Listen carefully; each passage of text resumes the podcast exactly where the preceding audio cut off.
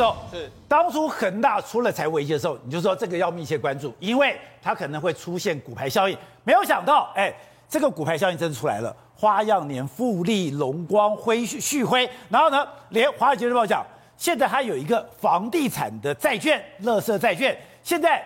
整个已经飙破百分之二十五了。没错，事实上，《华尔街日报》他说，中国垃圾债券的收益飙破百分之二十五，也就是说，它所在位置这个地方，你看它这个收益率往上升是什么意思呢？表，因为它是要付的利息更高，对，表示它不可能付出来嘛，所以它飙升的利息就是人家认为你不会付出来，所以现在整个中国中国的很多垃圾债，就那种比较烂的公司呢，现在可能都会面临到它根本就付不出钱来的这个情形嘛，所以现在为这个会形成一个骨牌效应，就是我们知道为什么恒大。挡不住，因为接下来有很多很多垃圾债全部都到，全部都付不出来，所以接下来中国会出现一个叫做这个房地产连续倒闭的风潮，应该会开始出现。哎，中国七成的资产都在房地产，对，房地产倒了还得了？对，你看恒大绝对不是第一家嘛，你看这最新的花样年，花样年，因为他之前陷入财务危机了，他这个。停牌了一阵子，想说，哎、我去重新的再找钱，就重新找钱之后，今天重新在香港港股挂牌，挂牌一挂牌之后，狂跌了五十二趴。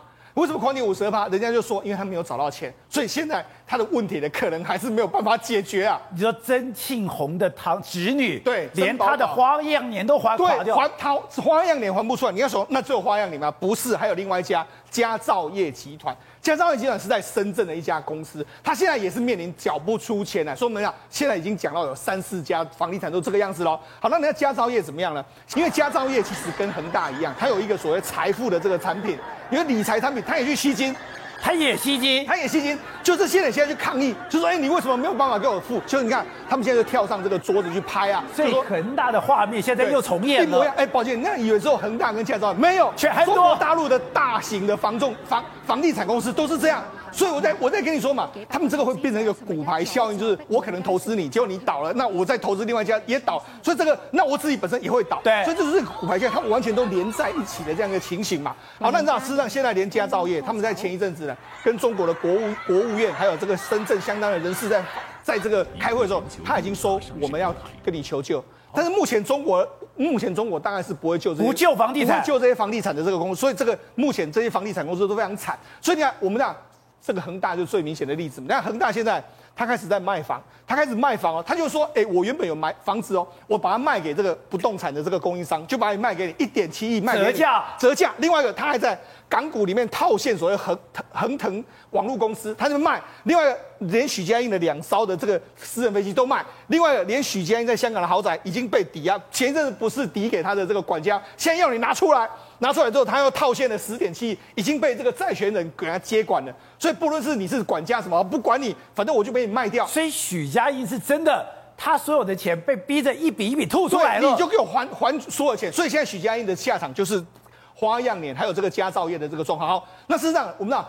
美这个中国的房地产在往下跌的时候呢，美国就说了，美国都说可能会影响到全球的这个经济，还有这个美国的这个本身的经济。好，那我们讲到美，甚至你看最近一一段时间来说的话，中这个。房仲啊，在尤其是在南部这边，东莞啊，或者深圳这一带，房仲纷纷就倒闭倒了。所以呢，现在整个中国的股牌效应从房地产本身开始往外延烧。你看，这个很多这个房地产业都开始挂出说，哎，我们现在已经要这个租出去的这个情形。好，那事实上，除了这个中国房地产的风暴是真的来了，除了房地产的风暴来了，还有一个可能中国到了这大风暴这个准备来，就是。通膨怪兽会降临到中国，我们很多人都说，哎、欸，为什么前一阵子中国商务部要说赶快来囤积物资？我跟你讲，看了这个数字我就知道为什么了。今天中国公布所谓十月的 PPI，PPI 是什么？生产者就是生产那一端的物价哦，宝洁居然创了一个新高，十三趴。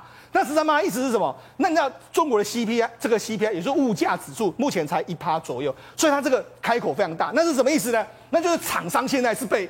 某某些原因，它被价格压住，不能够涨价。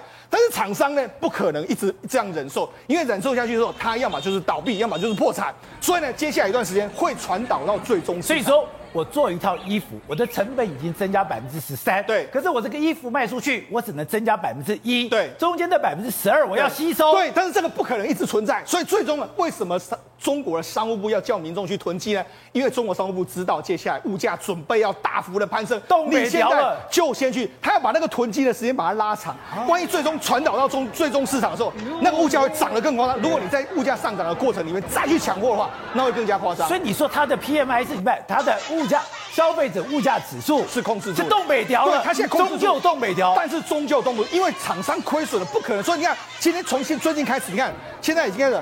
酱油开始涨了，很多已经开始慢慢在涨了嘛，所以现在已经开始准备要涨了。现在中国大陆接下来一段时间是万物齐涨的时间，准备要来临。所以为什么中国大陆会很紧张？为什么要要你去囤积？民众会、欸，那现在全世界都在紧张这件事情，民众也知道，所以民众也去囤。他他也知道说接下来应应该这个物价会开始往上升。好，那我们讲事实上对中国压力多大？抱歉，我们对比两个国家。这个目前的这个普丁笑呵呵，为什么？因为在整个物价通膨的里面来说，普丁是卖石油的，所以你看这个是俄罗斯股市是创新高，今天中国股市是往下跌，因为中国的 CPI 压力非常非常的严重啊，中国大陆前前所未有的这个所谓通膨怪兽会降临在中国，这个是习近平接下来非常大大的一个压力。好，正好我们现在看到中国房地产这样大跌，你就看到哦，原来中国的房价哦，龙水都开始五鬼搬运，然后用低价高贷，后来你讲。原来台湾也走过这样的年纪，我们看到最近很多的风暴。我想说，哎，你干嘛不还债？你干嘛就让他拍卖？搞了半天，如果我贷款的金额比我的这个价值还高，那我怎么还呢？一个房子如何扒两层皮？现在的状况其实很简单。比如说，我今天是购利人士，我一个房子九百万的估值，我今天假设你这样去贷，银行了不起借我多少钱？九百万借个九百万借个四千万给我差不多吧，大概差不多两成。可问题是，假设你借到一亿的话，你就已经是超贷喽。哦，那你剩下的九百万，哎，你要不要还？你其实不还的话，你九百万给银行，你都划算呢，对不对？哎，我被银行还掉后，我就完完全就不在一身轻了嘛。所以这是扒第一第一层皮，第二层皮还有什么东西？银行之后拿到你的房子要去拍卖，拍卖的话有分点交跟不点交。法拍屋的水深就深在这边哦。你如果是点交物件的话，那叫做强制执行。可是不点交物件才有利润，对不对？对。如果你这边赖着不走，法院会这种不点交物件。你今天买到的话，你要负责把房子里面人赶走，清干净。对。那你如果你是在地方够大尾的，我房子被法法法拍了，然后呢，我今天原本的一亿元债我已经没了，那我我这九百万我继续使用。然后呢，一个二百五拍的这个物件打开门，发现是我。请问那个二百五会发现什么？我马上离开，摸摸鼻子，假装离开嘛。可问题是，你会搞法拍屋的人都没有二百五，法拍屋水非常非常深嘛，大家都知根知底嘛。上面一看不点交物件，一定会去打听这里面到底是住谁住的，何方神圣嘛。如果是一般的海蟑螂的话，一般很简单，你买多少大概就是市价的十趴给这海蟑螂，海蟑螂刚公定价就可以。可是如果真的你一开始就要八两成品，那种大哥级坐在这边，他最后怎么样？一拍流标。二拍流标，三拍流标，四拍流标，越流标越便宜哦。你最后你这房子不是九百万吗？银行九百万法拍，一拍一拍之后变八百、七百、六百、五百，最后标五百万的时候，你知道谁标走？我找我小弟，我找我儿子标走。那这样子的话，换句话说，我今天整个成本房子又回来了。所以换句话说，你知道我付多少钱？我付五百万，贷了一亿出来，对，我有房子干嘛？带下一次，所以这件事情的话，对于整个人来说，这叫做土地敛财术。原因很简单嘛，因为法拍屋这个水太深，里面资讯落差太大，再加上你原本是有一定实力的人，你如果可以贷超过预期的金额的话，抱歉，这个东西真的可以翻好几番的钱。更夸张是，哎，还有人就是专门买那个麒麟地，也就是说买一个边边卡角的地，你这边如果要开发，你只能找我麒麟地，我就可以作价，我等于说本来一千万的。你要一千五到两千万，我才会跟你合作。很多观众朋友听到这边就想，我也去买畸零地哈。观众朋友千万不要会被开枪，你八股不够，不要买畸零地。基地是什么？就是以前讲钉子户嘛，对不对？比如这一整块要开发，你刚好有个基地咔咔角在这边，你死赖着不走，当然可以坐地起价。可是你如果没有八股的话，你在那边坐地起价，你会怎么样？晚上被泼漆，白天被放放狗咬，然后呢，再不行就可能开枪嘛。可基地它玩法不是单那么单纯，很简单。第一个土地要变更，你农地如果变更变工业用地、商业用地或建筑用地，分别是五番、十番、十五番。然后呢，你如果能够有土地变更的权利的话、能力的话，你先买个农地的基地，那是便宜到不得了，一平不到三万。然后变更完变工业用地或是住宅用地一个基地的话，这一块地可能两亿，请问地主要花多少钱跟你买？这东西才是真正的美嘎之所在嘛。所以为什么说啊？古代人说有土斯有财，原因并不是因为叫大家傻傻的买一个房子去房贷二十年慢慢缴利息，错了，是那些有权有势的人可以考土地变更的，可以搞法拍的，在有土是有财的。所以董事长，你也在台开赚钱是真的这样赚吗？一千万土地的限制，我可以贷到两千万，我当然就不还啦。我现在还在台开，你 现在还在台开？不，这个土地是这样子的，我应该这样讲，这几年台湾的土地的秩序。已经慢慢慢慢啊，比较稳定了啊。像刚刚郑浩讲那些江湖故事啊，大概已经比较少见，没有那么简单。那说以前的，那那以前那以前多久？我们不要去推敲推敲这个。我讲的更早以前，最早的时候，我们分两个阶段谈。那时候有省属七行库的时候，台开是其中之一嘛。我们以前金融机构的时候，那时候有两两个有两个利益。省议员本身那时候省长是宋楚瑜嘛。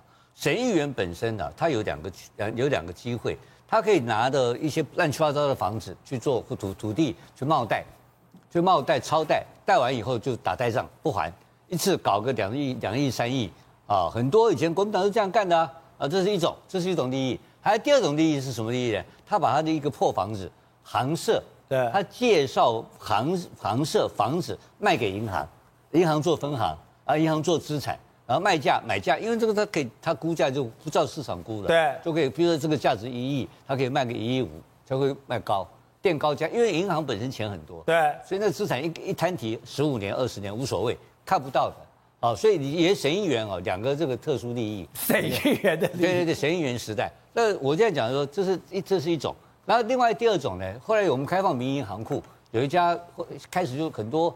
开始什么冒贷呀，乱七八糟出来了。我讲一家公司就好，那个公司现在目前不存在了。那个负责人早就跑路也好，听说过，听说也有好，听说好像也有有有有有过往了。哦，那他当时这样有明规定是资本额一百亿，一百亿的时候呢，那单一股东不能超过五趴，所以你只能投资五亿，你要找很多朋友来投资。可一百亿之后，你的放款金额大概是三千亿左右。我们讲一百亿三千亿，可是那时候有有一个规定，就是说我们有一个说不良放款呆账比率啦。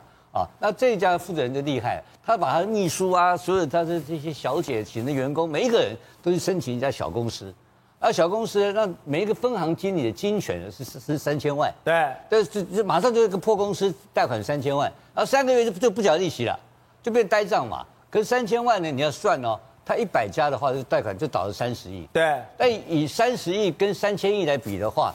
那是不是等于在十趴嘛？对。那我们那时候的呆账都超过十趴以上。啊、但我告诉你，银行董事长自己去成立这个这这成立小公司，然后叫经理分行的经理贷款就三千万，因为他授权就三千万。对。不要报董事会，就直接放三千万了，然后就信用抵押信用。那我就就随便捞了三十亿进来了。捞他我出五亿嘛，我就捞回来三十亿了，你懂我意思吗？对。就是就乱搞一通了。那后来这家银行也倒闭了啦，那负责人也跑路了啦，所以他各种掏空的手法不一而足的。最恶劣就是我刚刚讲这个，他根本就是银行老板自己自己成立人头公司，到银行去经理直接贷款就倒闭，啊，这是过去的事情。